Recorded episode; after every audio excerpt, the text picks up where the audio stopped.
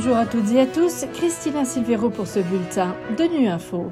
Au menu de l'actualité, coup de projecteur sur le deuxième sommet sur les systèmes alimentaires mondiaux. Ils sont en défaillance. Antonio Guterres appelle à investir massivement dans des systèmes alimentaires durables et la FAO à rétablir leur diversité. Enfin, nous revenons sur la lutte contre la désinformation quant à l'extrémisme violent au Mali.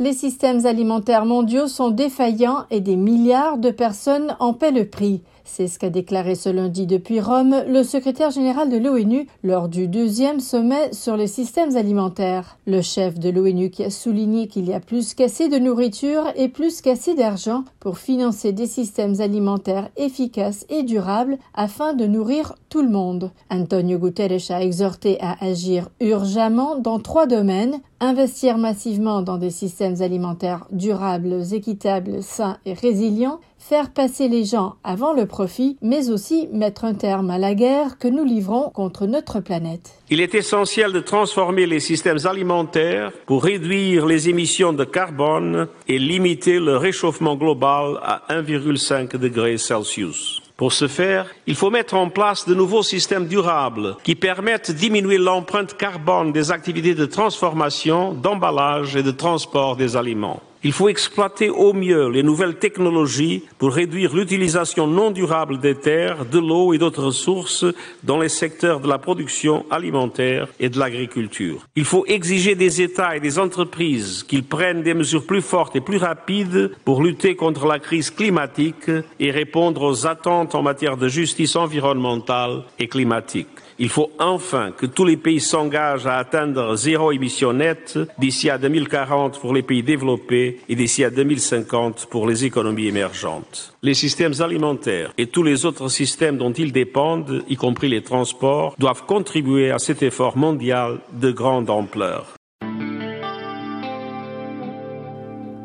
Le système agroalimentaire regroupe tout ce qui est lié à l'alimentation à l'agriculture, de ce que nous mangeons à la manière dont les aliments sont produits, vendus, distribués et transformés. Il constitue également un espace de solutions, notamment en ce qui concerne le changement climatique, la perte de biodiversité, la malnutrition, les maladies chroniques, la pauvreté et le manque de durabilité urbaine. Pour Corinne Hawks, directrice de la division des systèmes alimentaires de la FAO, il importe notamment de rétablir la diversité dans le système de nos assiettes jusqu'à la ferme. Une des choses que nous avons faites, c'est de retirer trop de diversité du système, ce qui va de tout ce qui se trouve dans nos assiettes en remontant jusqu'à la ferme. Nous devons donc rétablir cette diversité. Au cours des dernières décennies, on a assisté à une spécialisation dans la production de certaines cultures de base essentielles. C'était une excellente idée du point de vue de la productivité et de l'efficacité. Les denrées alimentaires sont moins chères, elles peuvent être échangées et les coûts de production sont réduits.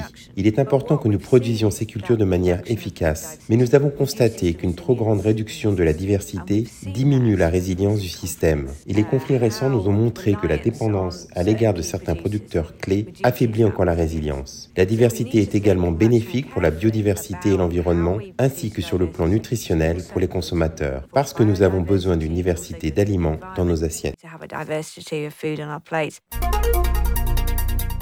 Lutter contre la désinformation est une des priorités des Nations Unies. Au Mali, une ONG mène une campagne de lutte contre les fausses informations sur l'extrémisme violent et les conflits. Au micro de Seydou Traoré de Mikado FM, le coordinateur national adjoint de l'ONG Think Peace, Dr Alpha Bokoum, explique comment des déplacés internes à Ségou ont bénéficié de cette campagne. On sait qu'aujourd'hui, les groupes extrémistes essaient d'utiliser beaucoup d'informations de convaincre un peu cette population vulnérable sur le fait de les accompagner ou de les aider. Nous savons qu'il y a beaucoup de jeunes, par exemple, qui ont adhéré dans ces groupes parce qu'à un moment donné, on les a raconté que l'État est contre eux et que les autorités sont en train d'essayer de taxer en fait de certains groupes d'extrémistes, surtout basés sur leur ethnie ou autre chose. Il y a beaucoup de jeunes qui ont y adhéré à cela.